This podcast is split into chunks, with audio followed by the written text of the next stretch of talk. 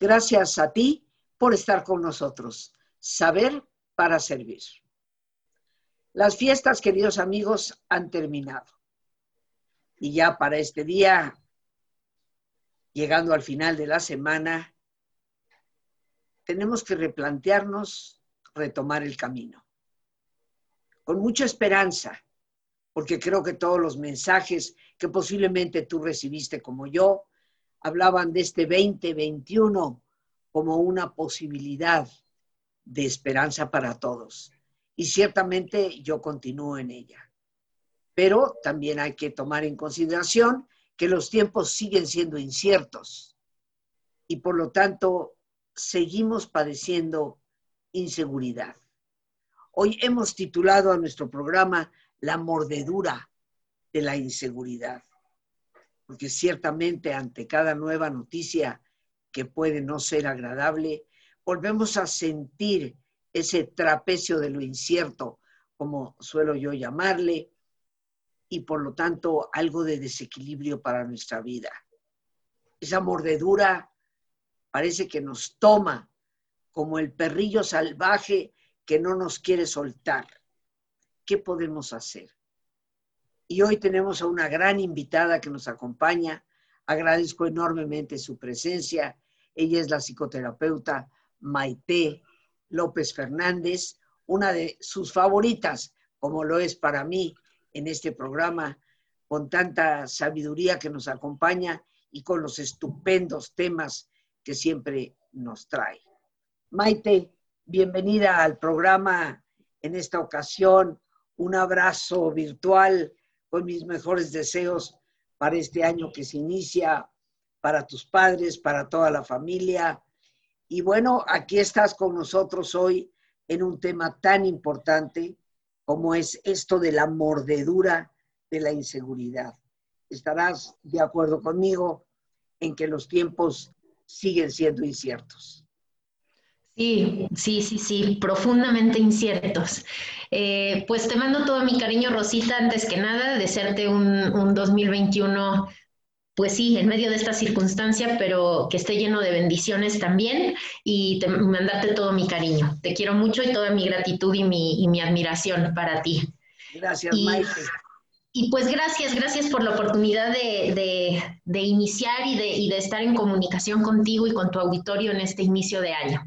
Eh, y sí, eh, creo que es importante hablar de la inseguridad porque, como dices, si bien es algo que, que tal vez aparecía antes de que surgiera esta pandemia, Ciertamente en esta circunstancia que hoy vivimos, en medio de esta pandemia que ya, bueno, para nosotros en México, que iniciamos como con esta revolución en nuestra vida en marzo más o menos, ¿verdad? El año pasado, ya vamos a hacer casi un año que nos cambió la vida, pues creo que la inseguridad la hemos estado tocando todos los días, ¿no? De manera como mucho más cercana, mucho más intensa. Y efectivamente, como dices, tiene que ver con la incertidumbre. Y la vida es incertidumbre sin embargo, a veces la, rutina, lo cotidiano nos hace como olvidarlo, pero esta pandemia no nos permite olvidarlo. Esta pandemia nos hace vivir con la conciencia de la incertidumbre todo el tiempo y eso pues nos hace sentir constantemente inseguridad. Y hoy quisiera enfocarme sobre todo en la inseguridad y la seguridad que podemos encontrar en nosotros mismos, porque hoy la seguridad no la vamos a encontrar afuera o difícilmente la vamos a encontrar afuera, ¿no? Justo por lo incierto de todo lo que está sucediendo. Y más que nunca es importante que la encontremos en nosotros mismos, como un ancla que nos permita atravesar pues todo esto que, que estamos atravesando día a día y porque sabemos que es, que es con nosotros con quienes vivimos y habitamos esta vida desde el inicio hasta el final y somos como nuestro hogar y, y pues hacer que nuestro hogar sea un espacio de seguridad para nosotros mismos, ¿no? Casi, casi podríamos decir, Maite, que nuestro corazón, nuestra alma, es, es el hogar de la seguridad o de la inseguridad. Porque independientemente de lo que pasa afuera, y, pues no puedo evitar recordar esa frase de Marco Aurelio que tanto me gusta, ¿no?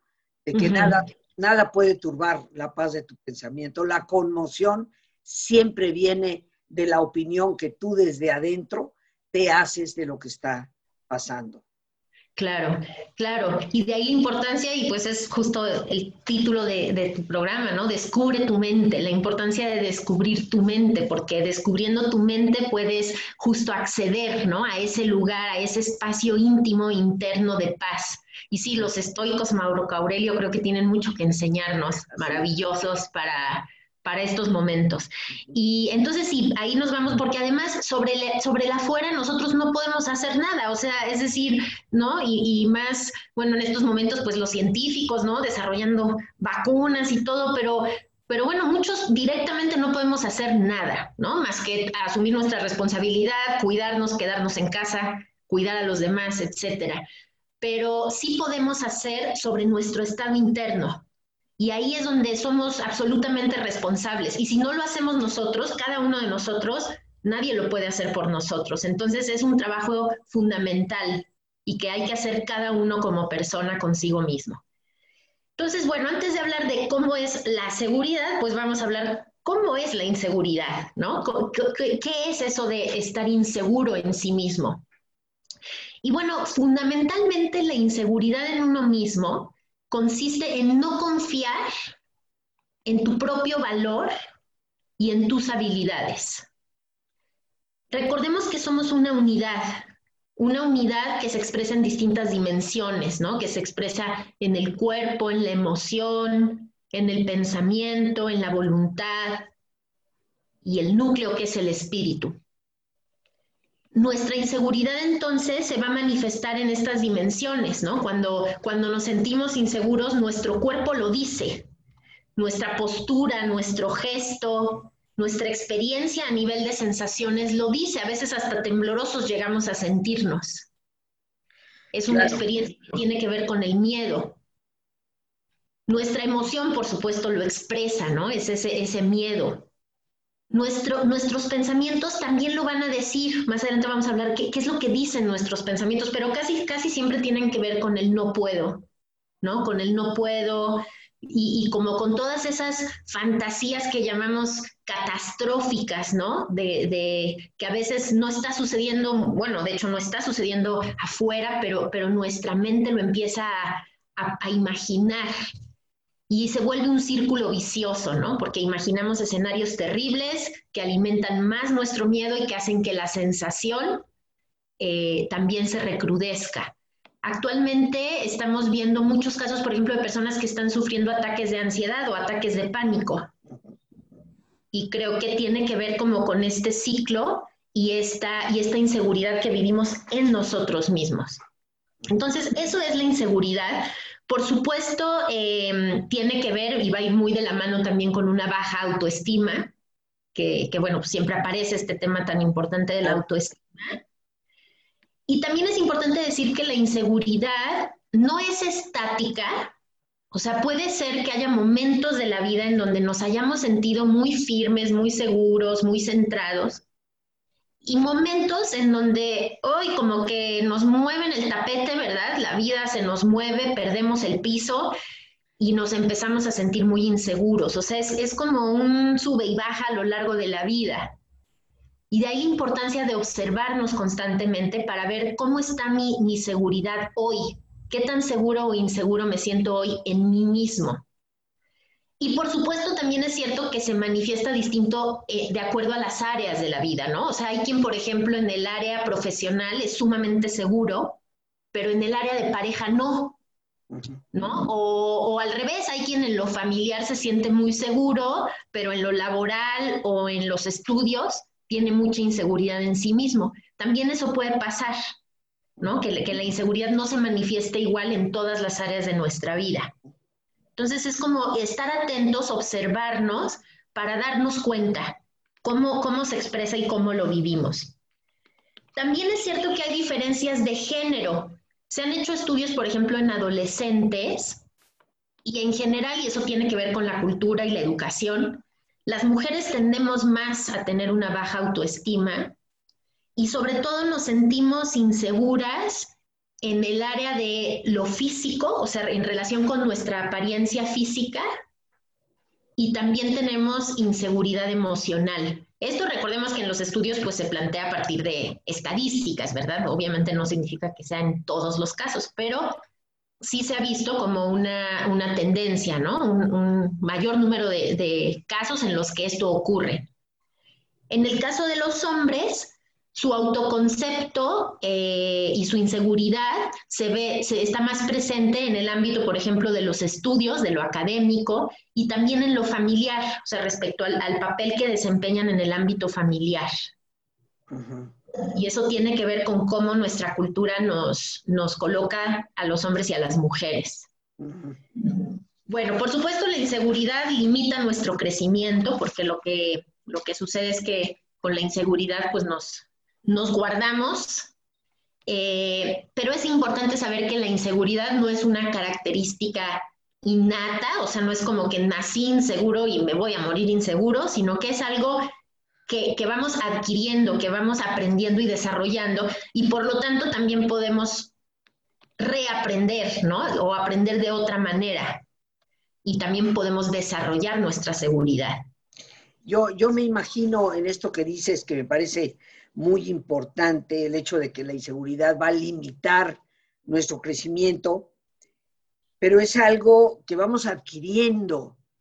Eh, y esto pues me trae a la mente desde el punto de vista psicológico, pues a veces esas infancias sometidas al abuso, a la violencia, a la misma incertidumbre constante de habrá de comer para mañana o no habrá nada, eh, tendré un espacio donde acurrucarme por la noche o ya no existirá ese espacio.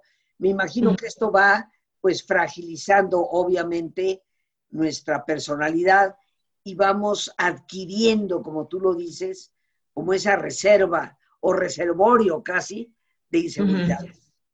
Sí, sí, sí. Eh, Rina Riesenfeld, que es eh, psicoterapeuta, sexóloga, ella dice, explica esto y me parece muy, muy ilustrativo. O sea, ella, ella dice que la autoestima es una construcción propia, pero que los ladrillos vienen de fuera. Y me parece, me parece muy linda la imagen, ¿verdad? Porque como, como dice, sí, desde luego no somos seres aislados, o sea, y, y, lo que sucede en nuestro entorno, los mensajes que recibimos de niños, de nuestros padres, ¿no? De, de, esas figuras que fueron como nuestros referentes, o nuestras experiencias, como dices, de vida, ¿no? O sea, si, si creciste en un entorno de, de pobreza, en guerra, en una circunstancia crítica, ¿no? Incluso, como decíamos, lo que estamos viviendo en este momento. De alguna forma, los mensajes que, que, vienen del exterior, pues sí son de incertidumbre, de peligro, y eso, por supuesto, impacta, ¿no? Sobre, sobre la seguridad que nosotros o la inseguridad que se va produciendo en nuestro interior. Oye, qué hermosa, sí. perdón, qué hermosísima frase, ¿eh? porque ciertamente los ladrillos vienen de fuera, de los mensajes de papá, de mamá, de la misma pareja en algún momento de la vida, eh, de los maestros, pero cómo acomodamos nosotros esos ladrillos, eso ya depende de nosotros mismos.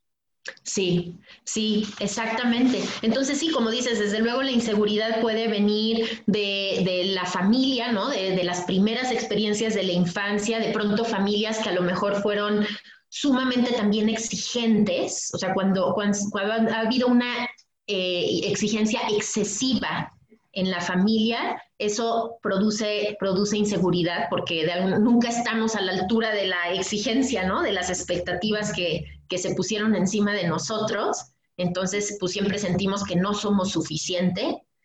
De, como tú decías, de experiencias traumáticas, ¿no? Pobreza, guerra.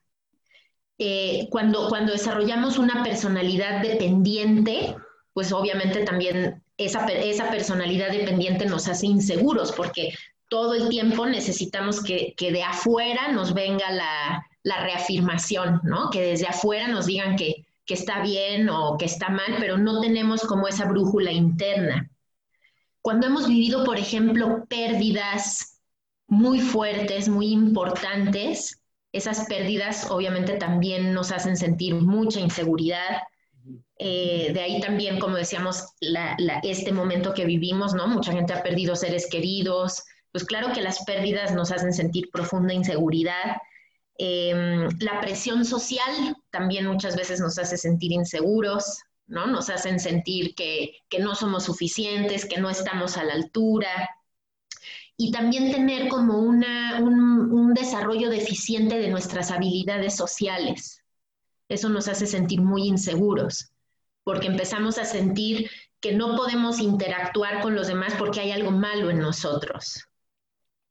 ¿No? Cuando en realidad lo que no hemos desarrollado es la habilidad, la habilidad para estar con los demás. Eso en los adolescentes, por ejemplo, es muy patente, ¿no? Donde es tan importante la pertenencia eh, y de pronto el, no, no, no, tener todavía desarrolladas esas habilidades sociales los hace sentir muy inseguros. Entonces sí, de ahí ese es, ese es como el alimento o como esos ladrillos, ¿no? Que, que, que, tiene que ver con, el material con el que construimos nuestra autoestima, nuestro autoconcepto y por lo tanto nuestra seguridad. Sí, y bueno, retomando esto de la, de la mordedura, ¿verdad? Eh, de la mordedura de la inseguridad, yo creo que sí todos hemos tenido la experiencia, ¿no? En el trabajo, en los estudios, ¿no? Que de pronto ibas a enfrentar en la escuela un examen y sentías casi, casi que te faltaba la respiración, así de, ¡Ah! qué barbaridad voy a reprobar, o, ¿no? O cuando en el trabajo de pronto viene un reto, ¿no? Y a lo mejor te piden que, que realices tal proyecto, que estés a cargo de tal situación, y, de pronto aparece el juez, ¿no? Esta voz que hay aquí adentro que dice, no puedes, no puedes, no te va a salir, tú no estás preparado, tú no tienes la capacidad, ¿no? Y, sí, yo, pienso que es una mordedura porque a veces se siente tal cual como gancho al hígado, ¿no? O sea, como que cuando te dicen, oye, te toca, ¿no? Vas, este, tú vas a dar esta presentación, ah, y sentimos el golpe. Y es como una mordida, es como una mordedura yo imaginaba, yo me imaginaba como una cobra, ¿no? Tú, tú hablabas de un perrillo ahí, este, rabioso. yo también cuando, cuando pensaba en esto pensaba como una cobra, ¿no? Una, una serpiente de estas así que inflan aquí su, como el cuello, ¿no? Cuando se, se enojan y sientes, y sientes como el golpe. ¿Y qué es ese golpe? Pues ese golpe es ansiedad, ¿no? Es sentir la amenaza, la vulnerabilidad, a veces la inseguridad nos hace sentir enojo, ¿no? Hay quien vive enojado constantemente, con un enfado constante. Y debajo de ese enfado puede haber inseguridad, por supuesto. Otras veces como celos, como envidia, porque la inseguridad hace que nos comparemos, que nos comparemos con otros. También nos tiende esa trampa. Y, el juez, el juez que tenemos aquí adentro es el más cruel y, crítico, este, pero el, crítico que, tampoco es que diga la verdad, o sea, él, siempre va a encontrar el motivo para que perdamos en la comparación, ¿no? Y entonces sentimos celos, sentimos envidia. Cuando nos sentimos inseguros nos ponemos a la defensiva, nos ponemos a la defensiva y somos muy susceptibles a las críticas. Y somos tan susceptibles a las críticas porque pensamos que lo que opinen los demás es verdadero. O sea, pensamos que la voz de los otros tiene más peso que la nuestra. Que si ellos, ellos dicen que está mal es porque sí, porque sí está mal. De alguna forma nosotros nos decimos lo que los otros dicen, ¿no? O sea, perdemos, perdemos un poco la objetividad de la realidad, podríamos decir. Exacto, hay, hay una distorsión importante, no, no tenemos la capacidad de vernos de manera realista, ¿no? Y entonces, y, más bien tenemos un sesgo eh, negativo en la forma como nos miramos. Y entonces cuando de afuera alguien nos critica, o a veces ni siquiera, o sea, y no es una crítica, digamos, destructiva, ¿no? Sino que alguien nos hace una observación sobre algo que hicimos, lo tomamos muy mal, porque justo es la mordedura, ¿no? Nos duele, nos, nos pega justo en, ese, en esa área vulnerable, como adolorida que hay en nosotros, que es el rechazo que sentimos hacia nosotros mismos. Todo todas esas son las experiencias que, que, tenemos cuando estamos inseguros. Desde luego nos afecta para tomar decisiones. Cuando somos inseguros nos paralizamos, nos llenamos de dudas o, o nos ponemos a pensar obsesivamente ¿no? sobre un tema porque no, no, no tenemos la valentía para decidir, porque sentimos que nos vamos a equivocar. Nos puede llevar a pegarnos. La, gran pregunta es qué hacer ante todo esto. Claro, claro. Y de eso vamos a, hablar ahora, de cómo construir la seguridad, ¿no? Esta es, esta es la experiencia de la inseguridad, pero ahora tenemos que reaprender o aprender la seguridad. Em, bueno, decir que a veces caemos en mecanismos también compensatorios, que esos no son, esos no son útiles, esos no nos sirven, o sea, no se trata de fingir, ¿no? Entonces ahora soy inseguro, pero entonces voy a fingir que soy seguro. No se trata de fingir, se trata de desarrollar una auténtica seguridad, ¿sí? Y justamente entonces hacia allá vamos.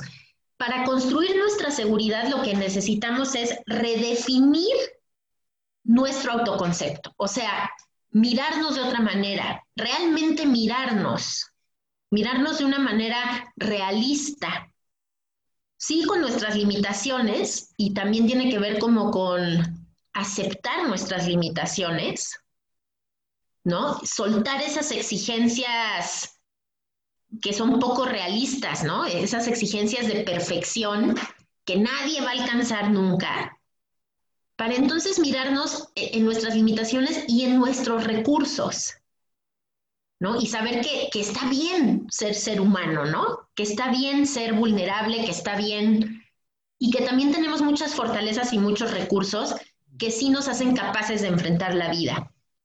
Entonces, varios, varios como elementos a considerar para construir la seguridad. Primero sería, no convirtamos, por ejemplo, las observaciones que nos hacen los demás, las críticas, en una cuestión personal. ¿Eso qué significa? Que, no, que, esa observación no la llevemos a nuestra persona, ¿no? Sino a, una, a, la acción. Es decir, si en mi trabajo mi jefe me está diciendo que tal cosa que yo hice fue incorrecta, eso no significa que entonces yo no sirvo o yo no sé o yo no soy capaz, sino exclusivamente significa que eso que hice no funcionó y eso que hice necesito hacerlo diferente. Esto sería como aprender a distinguir entre el hecho y el ser de la persona. Exacto, exacto. Pero, ¿qué te parece, mi Maite, si vamos al ejercicio y después retomamos? Excelente, muy bien. Amigos, como siempre, pues nuestra recomendación de ponernos cómodos, porque nuestra invitada no nos dejará mentir, pero la relajación constituye uno de los grandes antídotos para nuestra ansiedad que está fundamentada muchas veces en nuestras inseguridades. Así que a ponernos cómodos y si te es posible hacer el alto completo, el alto total, qué mejor que cerrar tus ojos. Y con tus ojos cerrados, toma conciencia de tu respiración, del entrar y el salir del aire en tu cuerpo. Imagina cómo al inhalar, así como llevas oxígeno a todas tus células, inhalas también serenidad para tu mente. Y al exhalar, así como tu cuerpo se libera de toxinas, imagina cómo en ese aire que sale, también te liberas de todas las presiones y todas las tensiones. Respira profundamente.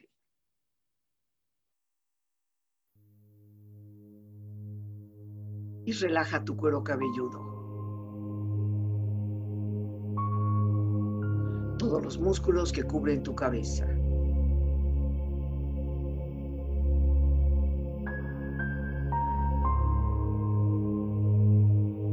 Relaja tu frente. Siente la piel, la vibración de la piel que cubre tu frente.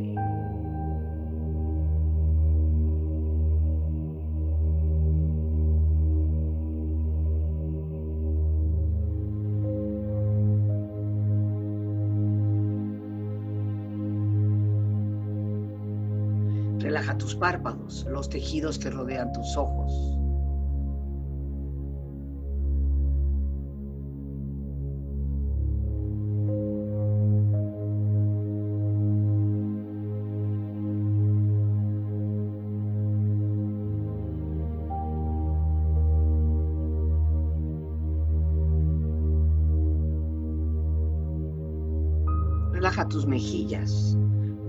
piel, todos los músculos que cubren tu cara.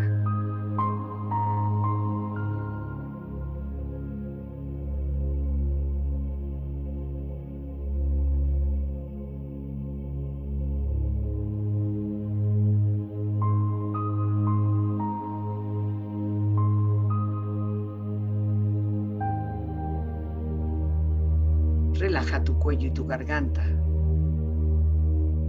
Su flexibilidad, equilibrio, balance.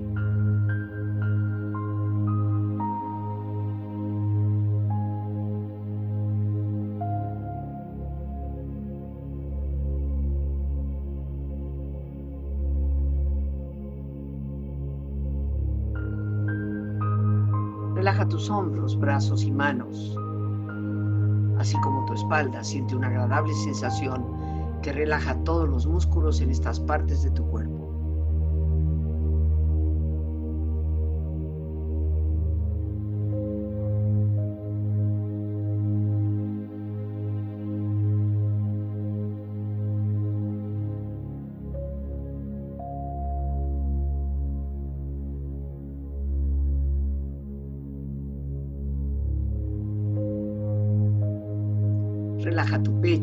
Exterior e interiormente, relajando todos los músculos, imaginando a todos tus órganos internos funcionar rítmica y saludablemente.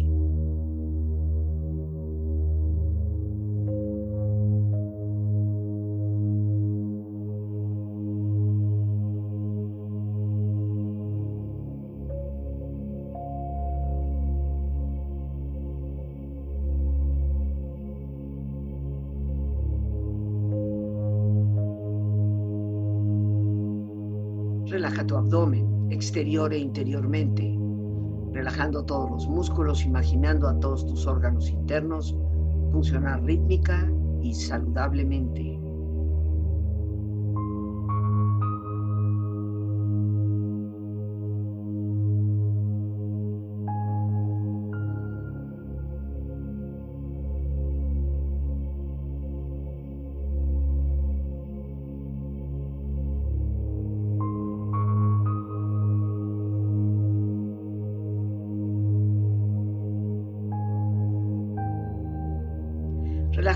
Tus rodillas. Siente la piel, la vibración de la piel que cubre estas partes de tu cuerpo.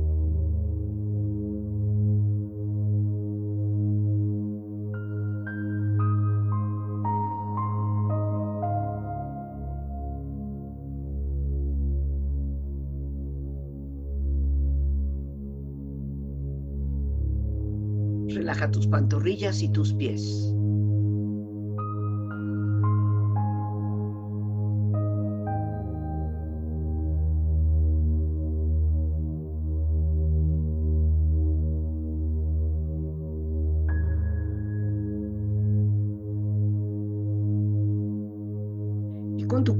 Profundamente relajado, proyecta en tu mente la imagen de un lugar ideal para el descanso. Imagina los colores, los sonidos, los aromas. Es una escena de belleza y paz. Siente estar ahí.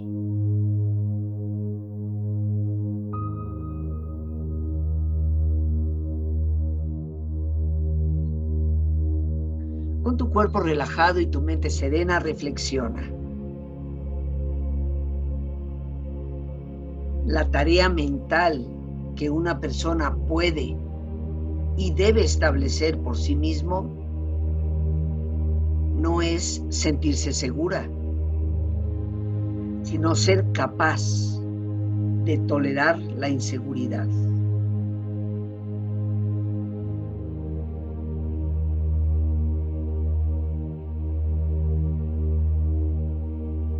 La desconfianza es la madre de la inseguridad.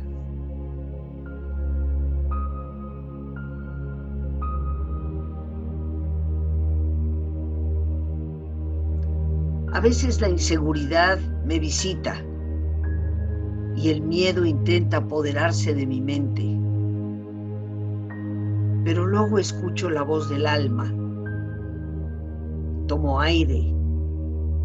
Recuerdo todas las batallas de las cuales he salido a flote e inevitablemente me lleno de valor, porque no olvido que también soy fuerte.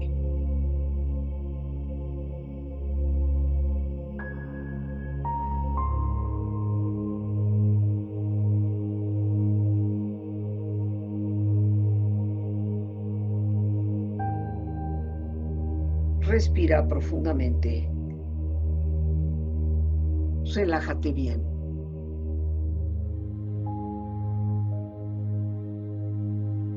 Y con esta experiencia empieza lentamente a estirarte, brazos, manos, piernas y pies, moviendo tu cuello, bostezando si lo deseas, haciendo que tu cuerpo retome su nivel de actividad habitual hasta muy lentamente abrir tus ojos. Ojos abiertos, bien despierto, muy a gusto, bien descansado y en perfecto estado de salud.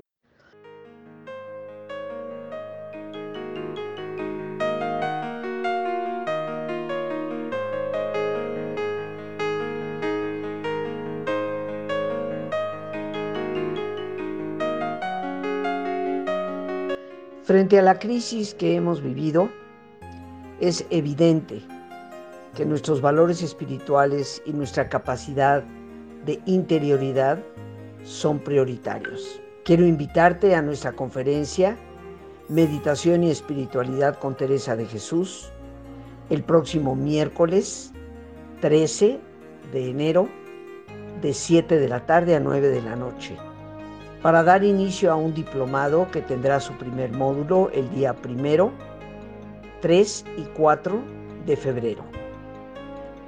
La espiritualidad profunda de esta extraordinaria mística nos dará una visión completamente renovada de esa necesidad de profundidad y silencio que todos tenemos. Será para mí un privilegio que me acompañes segura de que te hará vivir una experiencia de autoconocimiento de gran importancia para tu vida. Te estaré esperando.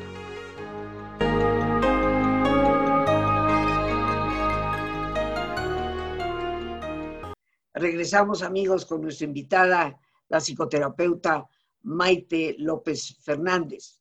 Mi querida Maite, eh, antes de continuar tus datos, porque seguramente muchas personas querrán ponerse en contacto contigo. Claro que sí, claro que sí. Pueden comunicarse conmigo a través del 55 27 24 3406, ya sea por llamada o por WhatsApp. Y bueno, nuestra querida Lorena ya lo está poniendo ahí. Muchas gracias, Lore, de ponerlo ahí eh, con la imagen de nuestra invitada para que todas las personas puedan, las que deseen, comunicarse contigo. Y bueno, afortunadamente nos quedan unos buenos minutos aún. Construir la seguridad, ¿no? Ante esa mordedura que estamos sintiendo de lo incierto. Y nos has hablado ya de dos puntos. Uno es redefinir nuestro autoconcepto. Yo retomaría de lo que tú misma nos has dicho, independientemente de los ladrillos que nos hayan lanzado, tú decides cómo colocarlos. Es una tarea que siempre es posible. Y el segundo punto, sí, asumir nuestras limitaciones, todos las tenemos, pero también nuestros recursos, también nuestras fortalezas. Así es. Así es. Sí, y sobre esto de, también, ¿no? De los ladrillos, pues ahí también está, y como adultos, yo digo que esa es la maravilla de ser adultos, ¿verdad? Que, que ya tenemos esta independencia, esta autonomía, para también, en la medida de nuestras posibilidades, buscar justamente entornos que sean mucho más nutricios, mucho más favorables para nosotros, ¿no? O sea, ya no tengo por qué tener amistades que en lugar de, bueno, que se dicen entre comillas amistades, que en lugar de hacerme un bien y de apoyarme y de nutrirme y de impulsarme, tal vez lo que hacen es atacarme o agredirme o denigrarme, ¿verdad? Y a veces pasa que nos, que nos metemos a círculos sociales o a relaciones de pareja que, que lejos de, de impulsarnos nos dañan hoy como adultos, esa es nuestra responsabilidad también. O sea, si, si los ladrillos vienen de fuera, nuestra responsabilidad es buscar entornos que nos nutran, que nos fortalezcan, que nos ayuden a vernos a nosotros mismos de manera amorosa. Claro. Eh, sí, eh, muy importante soltar la comparación, dejar de compararnos con los demás, ¿no? La vida, la vida no es competencia. O sea, a veces por, el mundo en el que vivimos, el sistema social, económico, nos vemos como competidores, pero enfocar así la vida hace que dejemos de ser solidarios unos con otros, que en lugar de vincularnos desde el amor, nos vinculemos desde el miedo y la agresión. Entonces, elegir ver nuestra vida no como una competencia, sino donde podamos valorarnos a cada uno, ¿no? Como somos, o sea, como, como cuando contemplamos la naturaleza, no tenemos por qué estar contemplando la naturaleza comparando, ¿verdad? Si este pajarito es más bonito que el otro, si esta flor es más bella que la otra, sino abrirnos, ¿no? A contemplar y a apreciar lo diverso así como es. Em, muy importante que celebremos nuestros logros. A veces nosotros mismos minimizamos, ¿no? O sea, decimos, ay, bueno, pero eso no es tan importante o cualquiera lo habría hecho. No, no es cierto. Cualquier logro, éxito, por pequeño que nos parezca, es motivo de celebración y de reconocimiento. Entonces sí es importante saber ver y reconocer y celebrar nuestras fortalezas. De soltar también la aprobación de los demás, que eso también nos lo da la vida adulta, ¿no? Ya no dependemos de la aprobación de los otros, sino de la, de la propia paz que encontramos en nuestra alma. Eh, si es necesario para construir la seguridad tomar ciertos riesgos. O sea, la seguridad también requiere que de alguna manera nos, nos probemos para todas esas creencias de no puedo, no soy suficiente. Necesito tener la experiencia de que sí puedo y de que sí soy suficiente. Claro, no se trata de probarme otra vez fuera de la realidad, ¿verdad? Si yo en mi vida he corrido, no me voy a inscribir a un maratón pasado mañana, porque evidentemente pues no voy a aguantar, ¿no? Y entonces lo que voy a hacer es confirmarme esa creencia falsa, distorsionada, que dice no puedo, claro, no puedo, pues porque no me preparé y porque ese reto no está a la medida de las posibilidades. Pero si lo que quiero es correr, pues puedo empezar por ir al parque y darle una vuelta, bueno, empezar caminando, ¿verdad? Y después tal vez puedo... Es, es como ir poniendo los retos alcanzables a la medida, pero sí que nos permitan mostrar que sí podemos ir moviendo ese límite que nosotros habíamos colocado desde nuestra mente eh, muy acá y que nos decían no puedo, ¿no? Es como ir corriendo el límite, pero con base en la realidad. Perfecto. Pero sí necesito probarme, sí necesito tomar riesgos. Sí, sí, sí pienso que que soy inepto, ¿no? Socialmente, sí necesito salir y tener contacto con la gente y darme cuenta de que no hay nada malo en mí y que, y que la gente me puede aceptar. Habrá quien no le caiga bien, bueno, pues no le tengo que, no, no, todos me tienen que querer, no a todos les tengo que gustar. Esa también es una creencia falsa, ¿no? Que, que queremos complacer y gustar a todo el mundo. Y si no, sentimos que entonces no valemos. Eso es, es un mal planteamiento, es un planteamiento erróneo. Entonces, sí, eso, es muy importante porque lo tenemos también que vivir y sentir incluso en el cuerpo. A veces desde la, desde la psicoterapia corporal trabajamos con el cuerpo en abrir el pecho, en poner una postura más firme, porque nuestro cuerpo, como, como les decía, también expresa la inseguridad.